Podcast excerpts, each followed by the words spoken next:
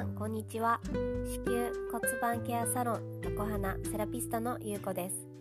この番組は妊活のネガティブなイメージを変える配信をしていくポッドキャストです。ナチュラルそしてシンプルな取り組みで気持ちよく妊活のための土台作りができるヒントをお伝えしていきます。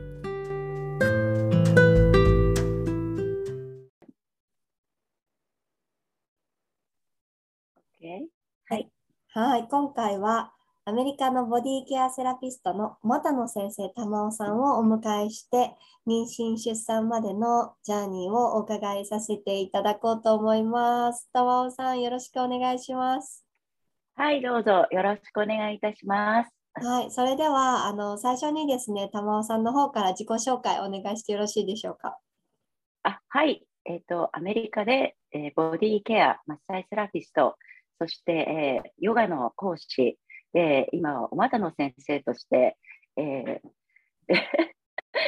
仕事をさせていただいております、アルバート玉緒と申します。どうぞよろしくお願いいたします。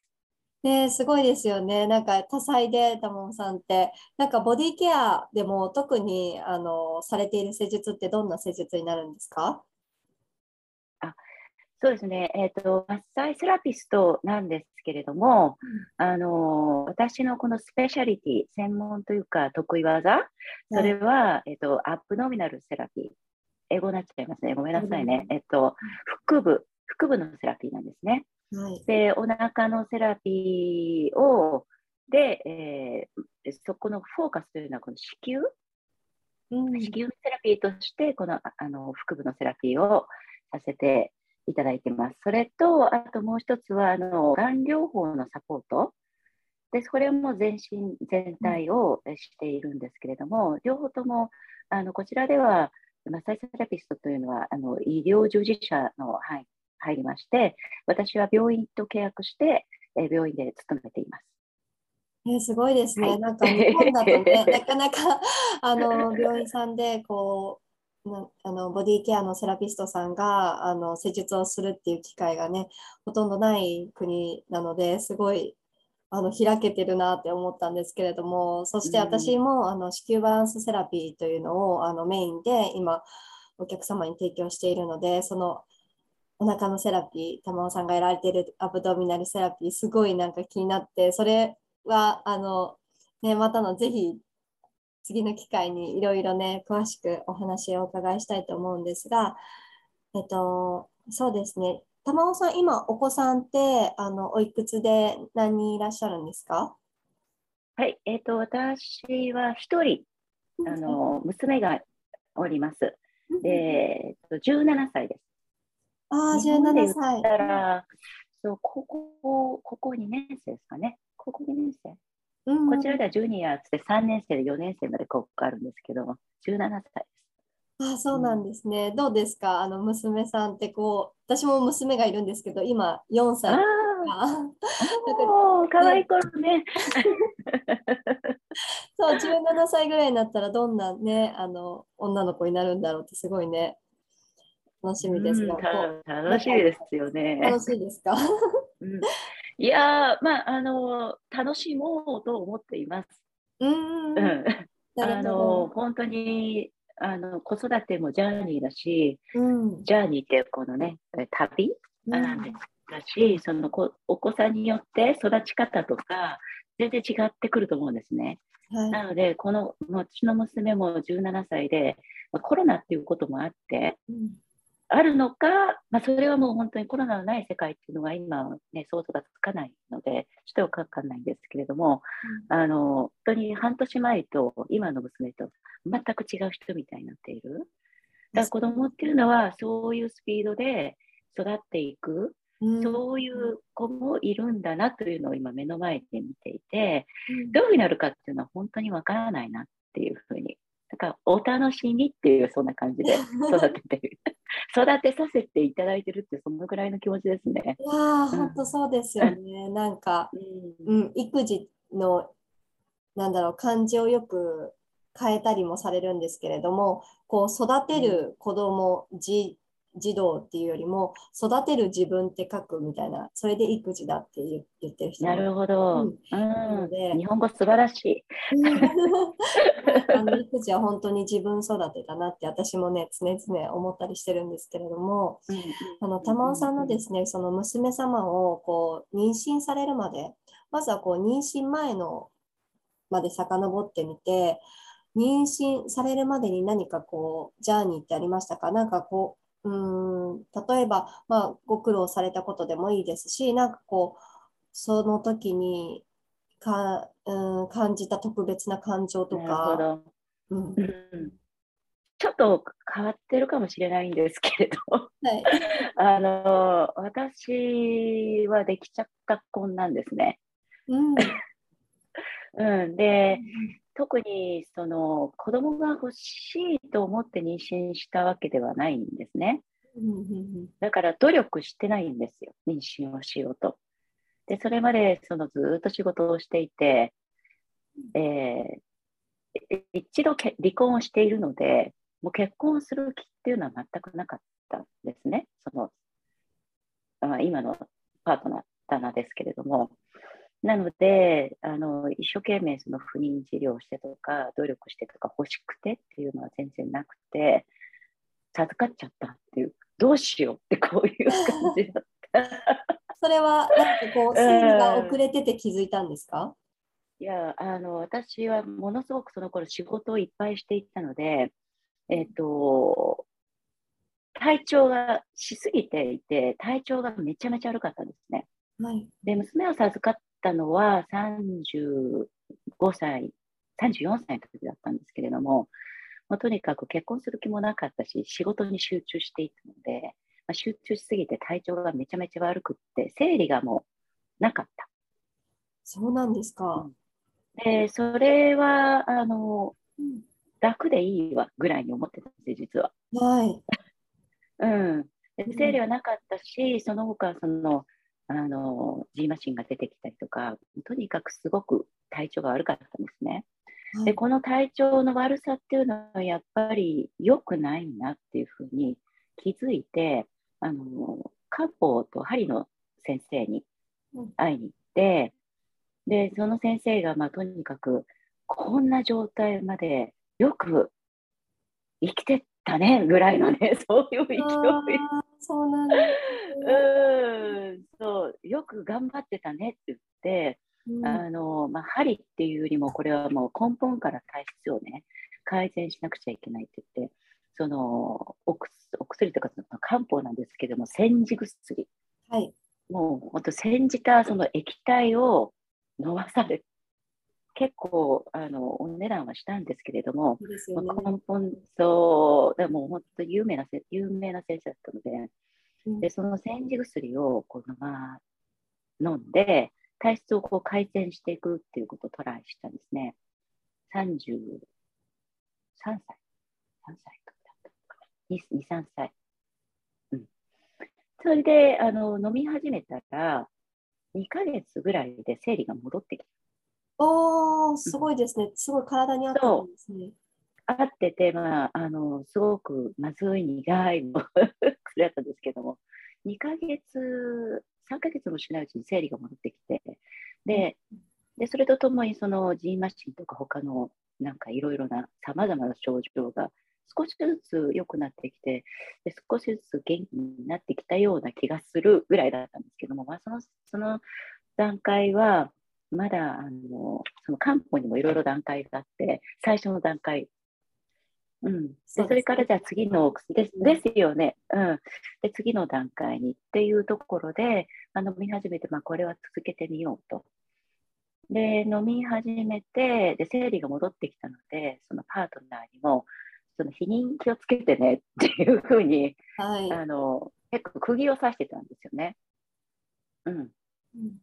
であの分かった分かったということだったんですけれども飲み始めてそうですね1年もしないうちに気をつけてたんですけれども避妊に、はい、あの授かってしまったと。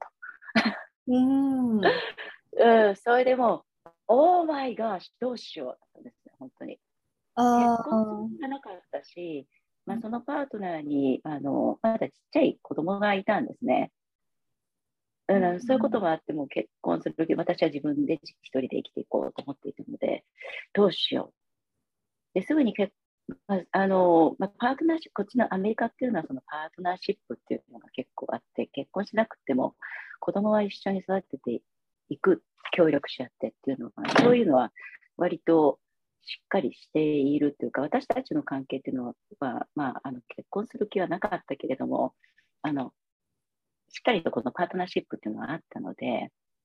でもこれどうしようっていう感じだったんですね。で、えっ、ー、と、まあ、そのまま、あの、まずその、産むか産まないかっていう選択を迫られて。そそうなんですね。うん、そう。うん。で、その時に、まあ、その時私34歳だったので、まあ、シングルマザーでいいから育て、産もう、産んでみようっていうふうに、理屈ではなくても直感でできるっていうか、やろうってこう覚悟を決めたんですね。うん、新しい命を生み出す覚悟を。そう、そう、そう。で、覚悟を決めて、やってみよう。どうなるかわかんないけど、やってみよう。うん、うん。で、そのパートナーにも頼らないでも、その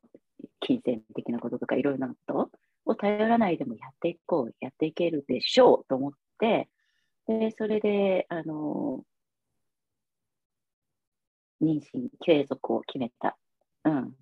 うん、そうだったんですね。そういった、その、まあ、妊娠までのジャーニーは、体調が悪いで、で、漢方のその先生は、It's too early って言うんですね。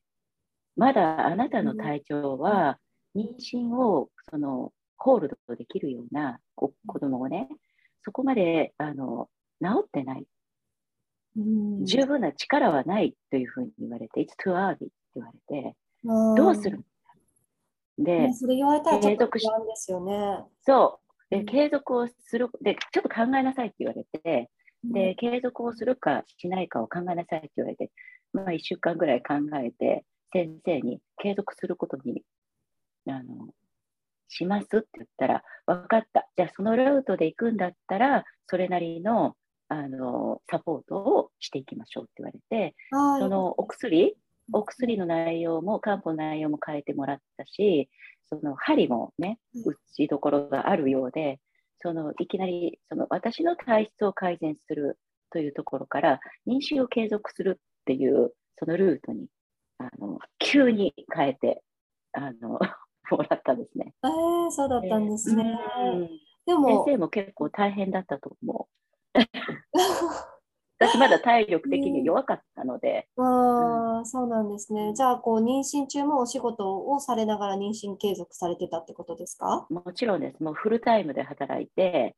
あの仕事も継続しながら、で、その当時、そのパートナーは、私今、あの、ワシントンの郊外に住んでるんですけど、ニューヨークで勤めてたのね。で行ったり来たりっていう彼は行ったり来たりっていう感じだったので、はい、うんもうすごく大変でしたね。うん、なんかその妊娠の時になんか印象深かったことってありますか、うん、なんかなんだろうな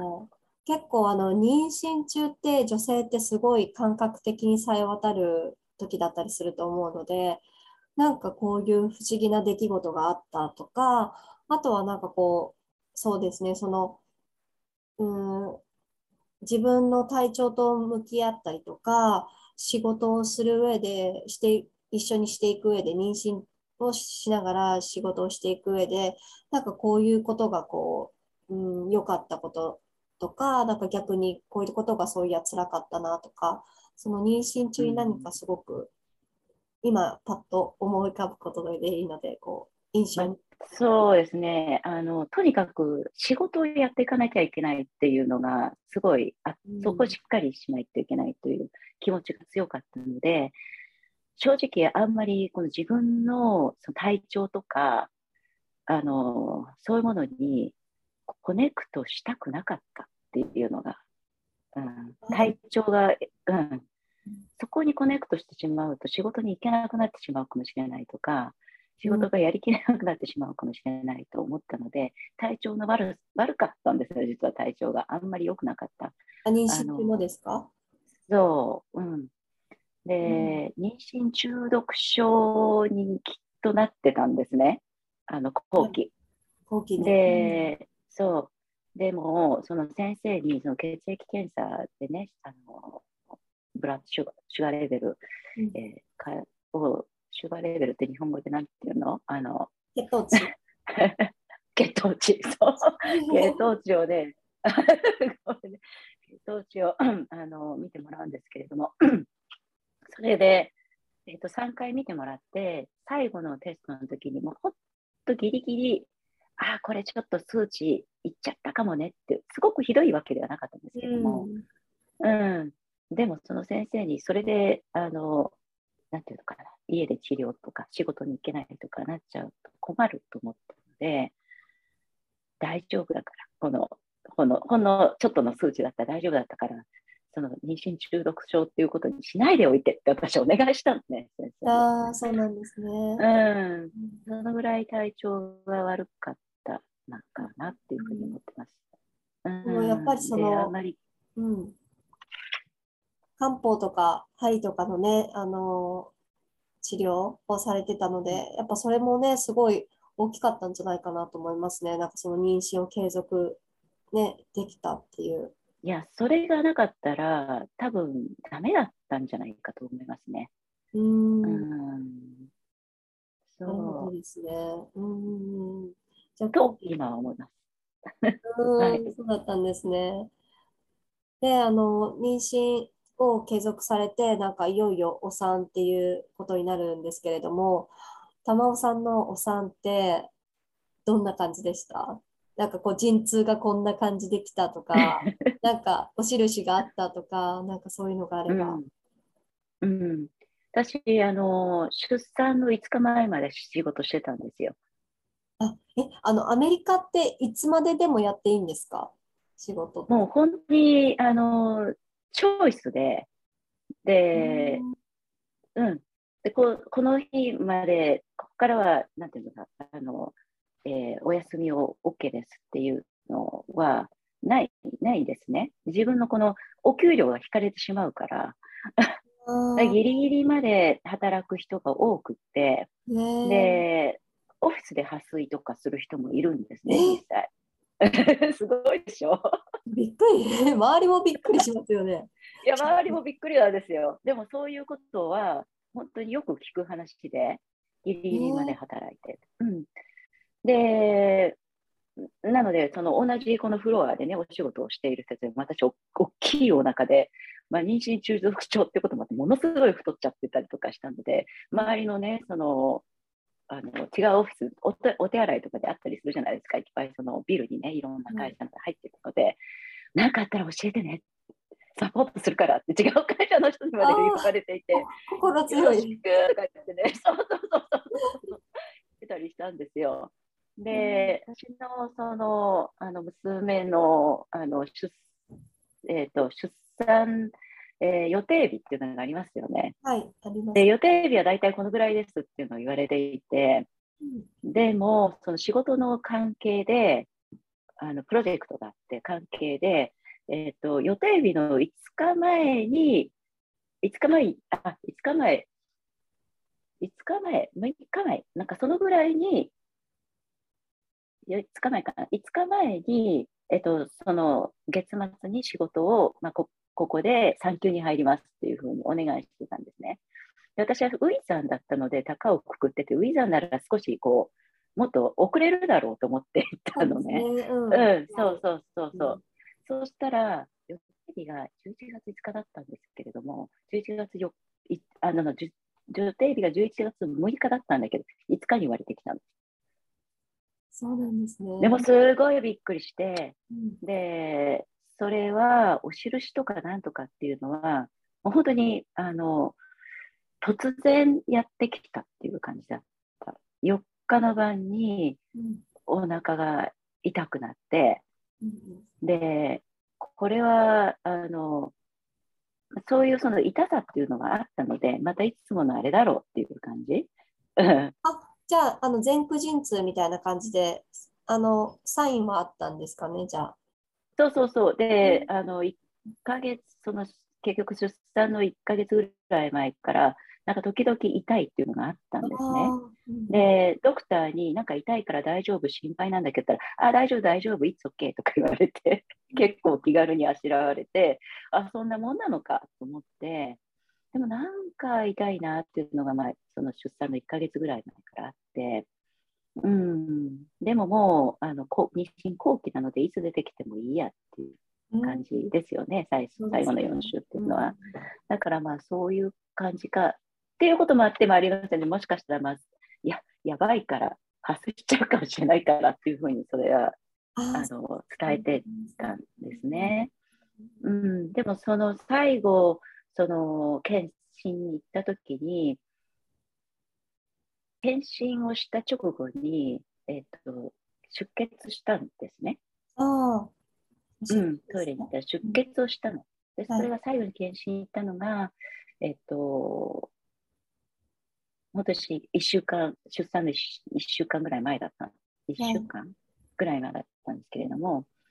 検診をして出血があったので、その先生に出血したって言って、なんかこれまずいんじゃないの？って言ったら、あ、そういうことあるよって、それは軽くあしらわれたの。ね、初めてだとそういうのも分かんないですよね。そう、うん、そう。で怖くなっちゃって、はい、で、あ、that's, that's okay とか言われて、うん、それで帰っで、そしたらその晩、晩かな、そのぐらいに、その陣陣痛、お腹がさらに痛くなって。で、まあ、うちの夫は、あの、前の奥さんとの間に2人子供がいるんですよ。で、その、もう大きいんですけれども、今24歳で21歳。あの24歳の子と21歳の子がいるんですけども、私のそのお腹の痛くなり方を見て、これは来るって分かったのがうちの夫だったので、すごい私は、私はもうこれ普通のいつもの陣痛だっていうふうに思っていて、あ陣痛というかいつものそのお腹の痛さで、こんなのいつ OK。でも、これは違う。これは生まれるサインだとかって言われて、まあそんなことないよ、大丈夫とか言って、そんなまだああの早すぎるよって。でも実際それが本当の陣痛だった。うん、うん、やっぱ女の人ってその本当の陣痛の時は顔が変わるって言いますね。そうなんですか、もう私はもうそんなの全然高をくくってて、うん、あのそんなに痛いとも感じなかったし、えー、もしかしたら痛みに強いのかもしれないですね、そのあとコネクト、自分自身このコネクトしないようにして仕事を続けてたので、ああ、なるほどですね。痛いとか、うん、あんまりこの自分の体の様子に気づかないようにしてやってたので、大丈夫。でも夫がそうだって言って、病院に連れて行かれたみたいな。で、もう子宮口とか開いてたんですか？ついたら。えっ、ー、とね、ついて、えっ、ー、と、開いてた。うん、開いてたうんうん、であのかそれでももうそのあの看護師さんに言われるまではこれはで私も病院行っても帰るもう、まあ、今日はまた帰ると思ってたのね。よくそういう話聞くじゃないですか。大騒ぎして行ったらなんか「ノーピエ」って言われて帰る。そう。ですでそのそのパターンだと思っていてどうせ返されるに違いないと思っていたんですけれど、うん、看護師が「You know gonna go back」って言われてもう帰らないよ。そう。え嘘？マジ？みたいなこういう感じ。心の準備がね。全然できてなかった。本当にっていうこういう感じ。うん、えー、すごいですね。それで、どう？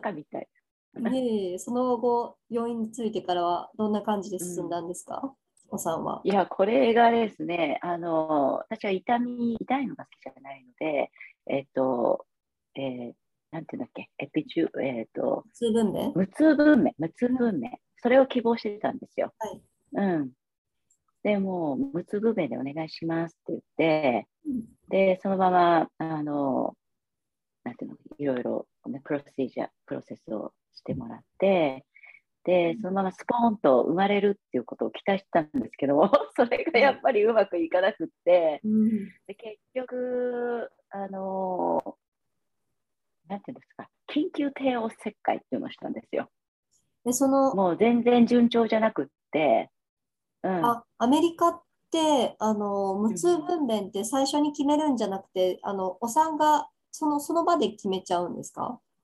いやいや、あのもう先生に私は無痛分娩でやりますからっていうのは伝えておいた。うん、うん、それで、でまあ、その準備をねあの、していてくださっていたんですね。うん、うん、無痛分娩しますからってって、まあ、そのカルテに書いてあるじゃないでしょうかね。はい、うん、うん、それで、あの無痛分娩をお願いして、うん、そしたらそのなかなかその子宮口が開かなかった。その出産をする準備、は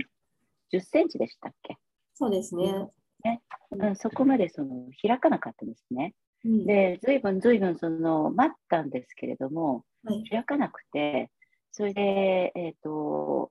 開だんだんこう体がほら、むくんできてしまって、はい、で、開く、どんどんその開き、10センチに開くどころか、縮んでしまったあ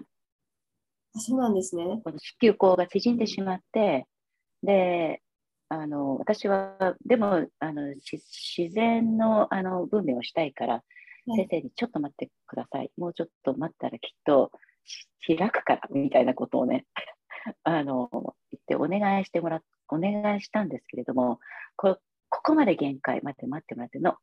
これは緊急帝王切開をしないと、もう母体もあの赤ちゃんも胎児も大変なことになるので、お腹切りましょう。でも、もうそこで。うん、あすいません、その時ってなんか玉尾さんにこのあの体の感覚的にあのもう待てないなっていうかその自分ももうあそう帝王切開にしないといけないなっていうこう危機感とかってそういうのってありました？うん、あの子宮口が縮んだっていう時点でもう無理なんだなっていうふうに思いましたね。うん、うん、まずい。なんで広がらなくて縮むんだみたいな。そうですよね。今まで言ってたものが。うん、そういうことってよくあるんですか？聞いたことあります？いや、それはちょっと私、全然リサーチ、自分の妊娠楽し、あの、その産むのお楽しみみたいなのがあんまりなかったですね。なるほど、ね、で、仕事休みになってから調べようと思ってたので、はい、あんまり調べる時間がなかった。どういうプロセスなのかっていうのが、うん、だからあまりリサーチ不足のまま、なんか病院に来ちゃってみたいな、うん、そういう感じだったので、うん、それで観念して手をせっかを決めたっていう感じですね。うん、そっかそっか。どう帝王切開をされた時は全身麻酔ですか？えっと、あ、えっと、部分ですね。意識はありました。あ、意識はあって。うん。うん。で、あの、ではい、お願いします。ごめんなさい。無痛分娩を希望してたので、もうすでにこう感覚がね、あの、なるほど。ていうかな、麻酔がかかっていった状態なので、うん、それをさらに、その、えー、帝王切開のためのお薬を入れる、麻酔薬を入れるっていう感じ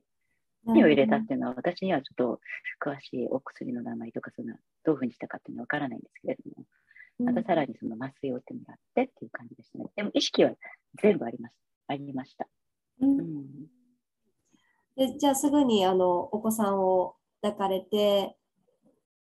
いや、すぐだったんじゃない。これもね、大変だったんですよ。ドクターには、もうあの2分で終わるから、帝王切開なんか、ベリーイージーって言われて、分かった分かったじゃん。うん、それは嘘だったんですけれども、私は 私をこう安心させるためにそういうねことをね言うんですよね。言ってくれたんですけれども、うん、結局そのなんでこの縮んだったっていうのは骨盤がこう縮まっていって、はい、私のそのあの胎児娘の頭がですねこの骨にね、はい、こうあのがっちりとこのおでこのところががっちりとこう掴まれていて、完全にこうはまっていた状態で、あそうなんガチッとこう、ガチッとこうスタッフして、だからトゥルンとこうで、そうそうそう、つるんと出てこれなかったんですね。うん、うん、で、それをこのガチッとこの骨盤に挟まれたその娘の頭をこう引っ張り出さなくちゃいけなくて、うん、その引っ張り出すっていう作業が大変だったんです。もうかっちりはまっちゃってたので。で、うん。で、意識はあった、あって、感覚はないんですけれども、あれ、2分って言ったのにおかしいな、遅いな、全然出てこない。で、もうすごく必死になって、あの、出してる。で、あの、ね、何人かその、看護師さんがいらっしゃってたり、何人かこう、いらっしゃる、いるじゃないですか。で、みんなも必死な顔して、これを持ってこい、あれを持ってこい、なんかしらで、私も感覚、そう、感覚がないし、そのカーテンで仕切られてるので、自分がどうなってるか、その下半身がどうなってるか分かんないですけれども、自分のこの足がね、バタン、バタン、バタンってこうなっているのがね、分かるんですよね。なんかすっごい引っ張られて、体をこう引っ張られて、こうバタン、バタン、バタンって、足がこうバタンバタンこうする音が聞こえる？これ、えらいことになってるなっていう。本当ですね。うん、かなりもう、本当に、あの、結構がっちりはまってたんですね。取れがっちりはまって。取れなくて。うん、で、それをどうにかこうにかして、もう何十分、もう何分だかも全然わかんないです。それをかかって、取れて、出てきて、生まれたわよって言われて、赤ちゃんを見せられて、まず。ね。で、で今からクリーンきれいにするからねって。で、その時に、その赤ちゃんが泣いてなかった。で、うん。で、それすっごく覚えてて、あの、まずこの呼吸をするじゃないですか。おぎゃーって。で、それが聞こえなくって、泣いてない、呼吸してない、she's not breathing っていうふうに言ったのをすごく覚えていて、ああ、怖いです、ね、うん。それでパーンパーンパーンってなんか叩かれてる音が聞こえて、なんか呼吸させるためにきっとね、なんかこの喉に詰まってたりとかね、することが、はい、そしたら、おぎゃーっていう元気な声が聞こえて、それで、ああ、よかったと思って、ほっと安心したっていうのをすごい覚えてますね。これで OK。で、その後、あの、今度はもう私のケアですよね。結構まずいことになってたらしいんですよ、長い間ね。その、あの、多分死にかけぐらいだったみたいなんですね。で、私のこのトリートメントをこうしてくださってるのが分かって、ケアをね。うん、で、まあ、とにかく、その、呼吸ができなかったっていうのをすごく覚えていて、で、あの、ナースに、I can't breathe 呼吸ができない、呼吸ができないっていうふうに言って、で、酸素、そう、私がね、今度私が呼吸ができないっていうことに気がついて、うんまあ、で、呼吸のその酸素吸入もしてもらったりとかして、うん、で、でもその看護師さんが、私のこのモニターを見ると、酸素は体にあの十分にあるっていうのが見て取れてた。うん、であの、看護師さんがドクターに、酸素は OK だっていうふうにね、言ったのがこう聞こえたの。うん、で、もうドクターが、彼女は苦しいって言ってんだから酸素を入れてやれっていうふうにね、言った。で、私もまさにそう思ってたのね。うん、私は苦しいだから酸素をくれと。モニターを見てないで、苦しいって言って訴えてるんだから酸素くれ。いや本当で、ドクターがそういうふうにね、言ってくれたのがすっごいありがたくって、もう give me oxygen うん。だからモニターと、そのいわゆるサイエンス、モニターと、そのフィーリングと、っていうのは一致しないんだなっていうふうに、すごく思いましたね、その時。うん。うん、そんな出産経験があります。あでももうその後は、うん、あの酸素も十分に回ってそうそれで息ができるようになってっていう感じ。うん、うん、でまあその体は OK だからっていう感じで、It's okay と言って、酸素もできて、安心してっていう感じで、で、病室、病室の、あの、えー、自分のお部屋にガラガラガラって連れて行かれてっていう感じですね。うん、よかったですね、本当に。あの、うん、大変だったけれども。うん。で、こっちってね、帝王切開で、そんなんでも、あの、3日で退院させられちゃうんですよ。あそんなに危険な状態だったとしても3日で？そう。そう。えー、うん。で、3日で退院した。え、傷とかでも痛くないですか？そんだけあれだったらば。あ、もう起きれなかったし、痛いし、動けなかったし、あの、夫が、まあ、一緒のベッドに寝てるんですけれども、寝返りを打ったぐらいだけでも痛かったですね。で、それでも3日で出される。で、あとは家でのケア。えー、あ、お薬、痛み止めを飲んだりとかそういうことですか？痛い時、痛み止めも飲んでたかな。ちょっとよく覚えてないけれども、まあ、とにかく休んでてくださいって感じですね。いや、そうですよね。うん、日本だったらば、帝王切開だったらば、大体10日とか、あの病院に、うん、うん、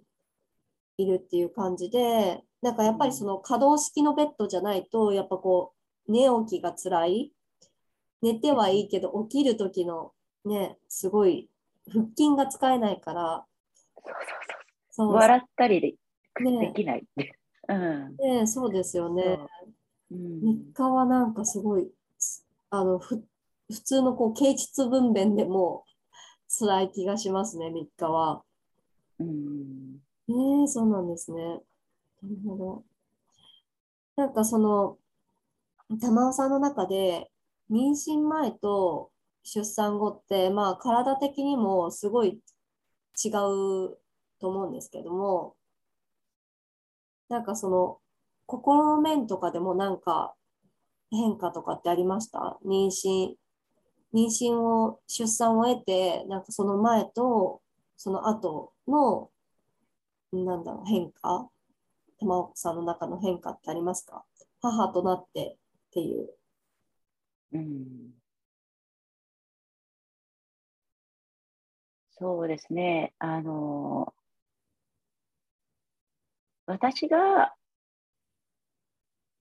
私が健康じゃない、生きてないと、私がいないと死んじゃうんだっていう、そういう思いがありましたね。うん、なるほど。そう。だから、あの、まあ、とにかく、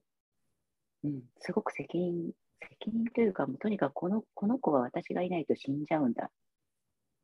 うん、うんだから私がちゃんと生きてないといけないんだ。うんっていう思い、うん、それ、うんそね、そういう思いで子育てをしてましたね。うん、そうですね。必死必死でした。体調が悪かったので必死？うん、あ、あ、産後も体調がなかなか戻らずにっていう感じですか？うん、全然戻んなかったですね。3年ぐらい戻んなかったんじゃないかなっていうぐらい。うん、本当ですか？でも仕事も辞めてしまったんですよ。うん、うん、だから、まあ、子育てというかね、それに集中できたんですけれど、うん、自分自身に戻れたのは、ずいぶん後になってからですね。5年とか経ってからかしら。うん。いや、でも本当に3歳ぐらいまでって本当大変ですもんね、子育て。うん、そうですね、大変でしたね。うん。うん、ね、さらにご自身の体調もね、あんまり良くないと、なかなかね、難しい。子供をね、育てるのって本当にすごい大変ってよくわかるんですけど、その責任感っていうところも私もすごいあの感じる、感じたんですよね。もう子供を抱いた瞬間に、生まれてすぐ抱いた瞬間にそうやって感じました。なんか、赤ちゃんってすごい軽いと私は思ってたんですけど、その長男を初めて出産した時に、ものすごく抱いた時に重かったんですよ。だからなんか、あ、もう命ってこんなに重いんだなと思って、こんなにちっちゃいのに、ものすごく重いと思って、その時にすごい、あの、母としての実感というか、本当に玉尾さんみたいに、あの、なんだろう。今まではこう自分のために生きてきたけれども、そうじゃなくって、他にこう、生きる目的っていうのがあるっていう感じですかね。なんか、そういう意味ですごく、まあ、責任感も強くなりましたし、なんかその、女性としての強さみたいな、なんか、ものがすごい感じた瞬間でもありましたね。うん、うん、そうですね。私の場合は、その抱いた瞬間って、抱いた瞬間にそれを感じられるっていうのは本当に素晴らしいなって思うんですけれども、抱いた瞬間っていうよりも、それをも育てながら本当に、あの、思ってきたっていうかね。で、うん、とにかく自分が健康じゃなくちゃいけない。子育てをするには自分が健康じゃなくちゃいけない。あのメンタルも あの心も体もね。そうです、ね、うん。それでやっぱりこの子に生かされてるの救われたなっていうふうに思いましたね。あそうですか、うん、うん、自分が生きる意味ができたぐらいに思いましたね。うん、うん、ね本当ですよね。なんかこう生きがいっていうか、まあ、子供に依存するわけではないですけれども、うん、やっぱりなんかね本当に生活を豊かにしてくれるというか人生が豊かに豊かにしてくれてるなって私もすごいあの子供たちに対しては思います。うんうんうん、なんかそのそうですよね。うん、玉尾さんってあのその子宮のねセラピーをされてるわけですけれども、はい、おそらくで妊娠を望まれてる方っていうのもあのケアされてると思うんですが、なんかこれから妊娠を望む方に向けて、うん、お伝えしたいこととかってありますか？玉尾さんがお伝えしたいこと、これから妊娠を望む女性に向けて。はい。うん。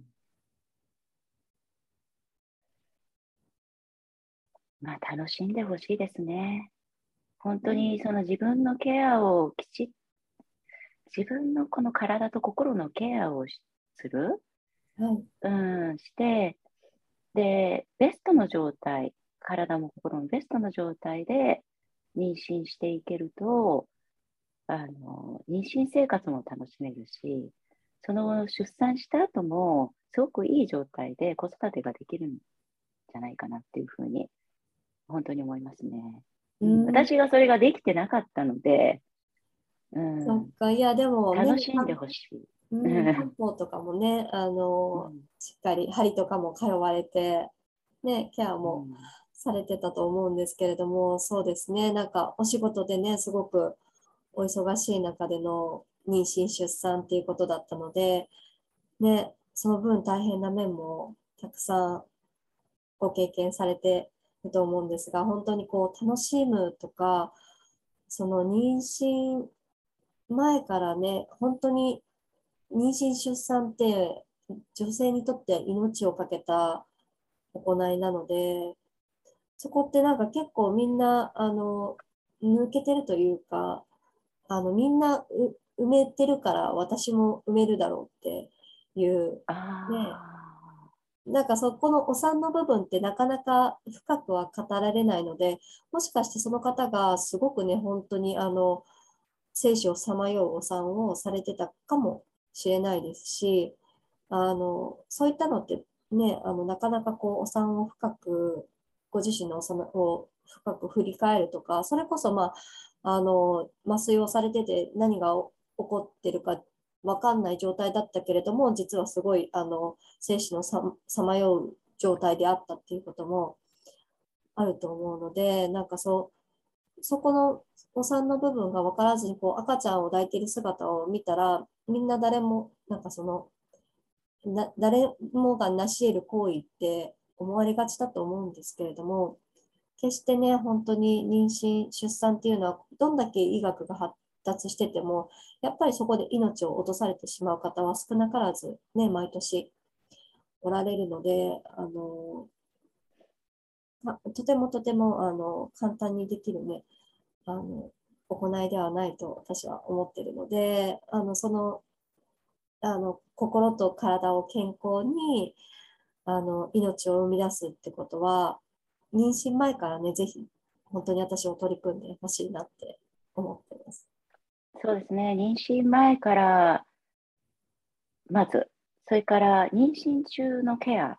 うん、これは私はああの妊婦マッサージをするんですけど、もちろんお腹のね。うん。それを受けてるのと受けてないのとでは、もう全然出産、あと妊娠中のその心、はい、心のと体、もちろん、それがもう全然違うんですよね。そうですね。うん、そう。で、その出産後のケアも私はするんですけれども、はい、それはあのアブドミナルセラピー、マイアブドミナルセラピーっていうのはそれ全部やるやらせていただいてるんですけれども、その出産後のケアもなかなかね、赤ちゃん育てながら自分のセラピーって受けるっていうのは難しいかもしれないんですけれども、うん、やっぱりそれを受けてるのと受けてないのとでは、出産後っていうのはその、えー、ホルモンバランスがかなりね、あの狂ってしまって、産後うつ、ね、はいうん、私もなりました。で、そういうのにね、ものすごくこう助けになるんですね。で、そういうのを私は出産をしてから、こういうものがあるっていうのを、ね、知ったんですよね。はい、で、その勉強をしながら、これを受けていたら私の出産妊娠、まあ、全然違っただろうなっていうふうに感じて、で、ぜひ、あの、私はもうそれをしながらね、その過去の自分を癒してるみたいな感じがあったりもするんですね。もちろん人の、ね、若い方々のその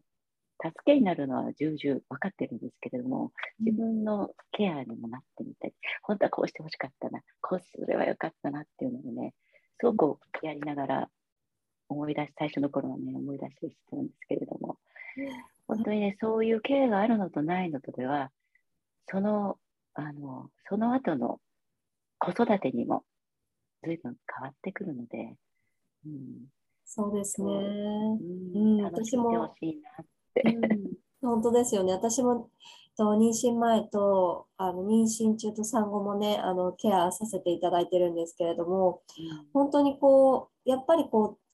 続けることって本当に大事だなって思ってるんですよね。ねやっぱね妊娠がゴールじゃないのでその先に出産があってその先に子育てがあるっていう。そうでそれがやっぱりもうパートナーシップそこにもつながってくるんですよね。だからもう家族全体がケアする、受けるということが家族全体の関係が良くなっていく。いや、そこにつながるそうですよ、うん、やっぱねか、家庭、女性が笑顔だと本当にみんな幸せになるっていうか、ね、家族関係がすごく良くなりますよね。本当にそうです。うん。まあ、それがメッセージ。長いですね。もう take care of yourself もう本当にあの自分をあのよくケアをしてあげると全てが良くなりますよね、そうですね。なんか女性ってやっぱりこう、うん、何かしてあげないとっていうかね、そういう母性っていうかやっぱあるから、あの男性に対してもこうもっともっとこうギブしてギブしてギブしてって子供とかにもギブしてギブしてって周りの人もそうだけれども、っていうふうになってきてあの結構自分がこうカラカラになるというかすごいすり減らしちゃう人が多いのでまず自分にたくさんたくさんこう栄養を注いであげる体にも心にもしっかりとこうエネルギーを注いであげることが本当に本当に周りを満たすことにつながると思うので、すごい本当にそう思います、大事ですよね。あありがとうございます。たもさん、素敵なお話をお伺いできて。いえいえ、ありがとうございます。こちらこそ。さん、何かあのこれから、うん、なんだろうな、今やられてることとか、これからなんかこういうイベントがあるよとか、なんか皆様にお知らせできることってありますか？そうですね、私はまだそんなイベントとかそういうことを考えてはないんですけれども、これからやれそうなことをやりたいことっていうのは、やっぱり、あの、お股のケア。はい。うん、それを、あの、とてもこうヘルシーなね、健康的なあの感覚でお伝えしていきたいなっていうね、そういう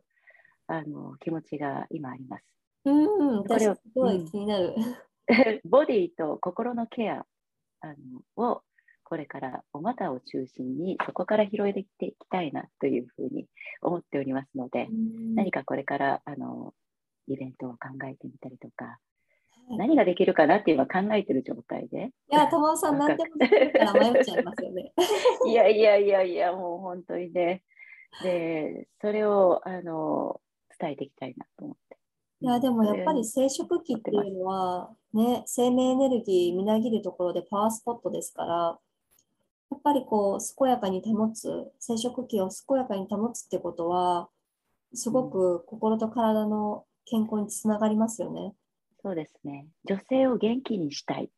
と思ってます。エンパワーメント。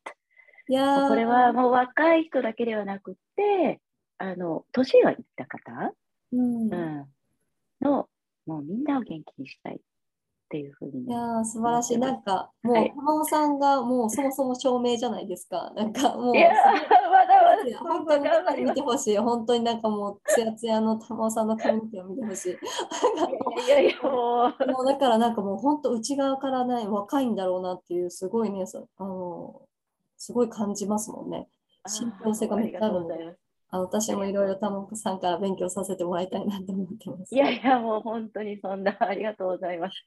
はい、これからのご活躍楽しみにしてますね。うん、またあの、よろしくお願いします。はい、あの、玉尾さんのインスタグラムが一番多いですかね、情報を発信されてるのは。はい、そうですね。えっ、ー、と、玉尾アルバートというアカウントがあります。T-A-M-A-O-A-L-B-E-R-T。うん。OK です。私の名前、名前です。うんうん。じゃあ、あの、リンクをですね、あの、コメントのところに、あの、貼っておくので、コメント、詳細のところに貼っておくので、皆さんぜひ、たもさんの素敵なアカウントをフォローして見てみてください。はい、たもさん、それでは今日はお忙しい中、本当にありがとうございました。ありがとうございました。はい、それでは失礼します。はい、失礼します。